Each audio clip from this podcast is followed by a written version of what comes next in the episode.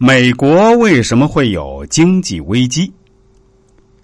在世界范围内，虽然有 WTO 和各种贸易组织在规定的贸易规则内进行商品的自由贸易，但是由于各国的经济地位高低不同，经济状况和特点各不相同，各国的经济目的也各不相同，所以直到现在也没有在世界范围内实现自由流通、充分竞争的贸易形式。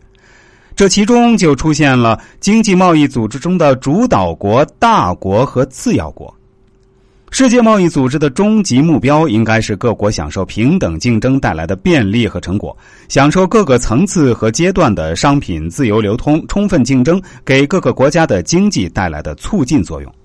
而实际上，各个国家利用贸易规则各怀鬼胎，根本无法实现平等贸易。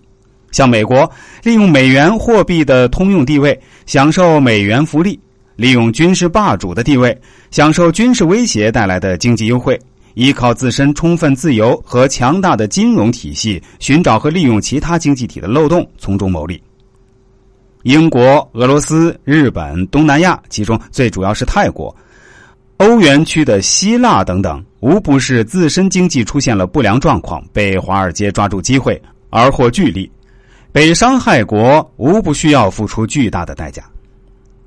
经济贸易中的弱肉强食，表面上是资本逐利的表现，实际上也是各国经济发达程度的一种较量。只有本国经济中水的流通和竞争属性越发达，才会在世界经济贸易中剪其他国家的羊毛。如果本国经济还不够发达，只能是被剪羊毛的结局。衡量一个国家经济的发展程度，首先看它的跨国公司属性。像美国出名的有埃克森美孚、沃尔玛、通用汽车、可口可乐等，每一个公司都不是受到高垄断权力的保护，都没有享受到垄断的资源利益，而是利用科技创新和管理能力，在市场中充分竞争后的结果。再看日本，三菱商事、丰田汽车等也具备高科技的品牌效益。反观中国。中石化、中石油、工商银行、中国移动，哪一个不是高垄断的结晶呢？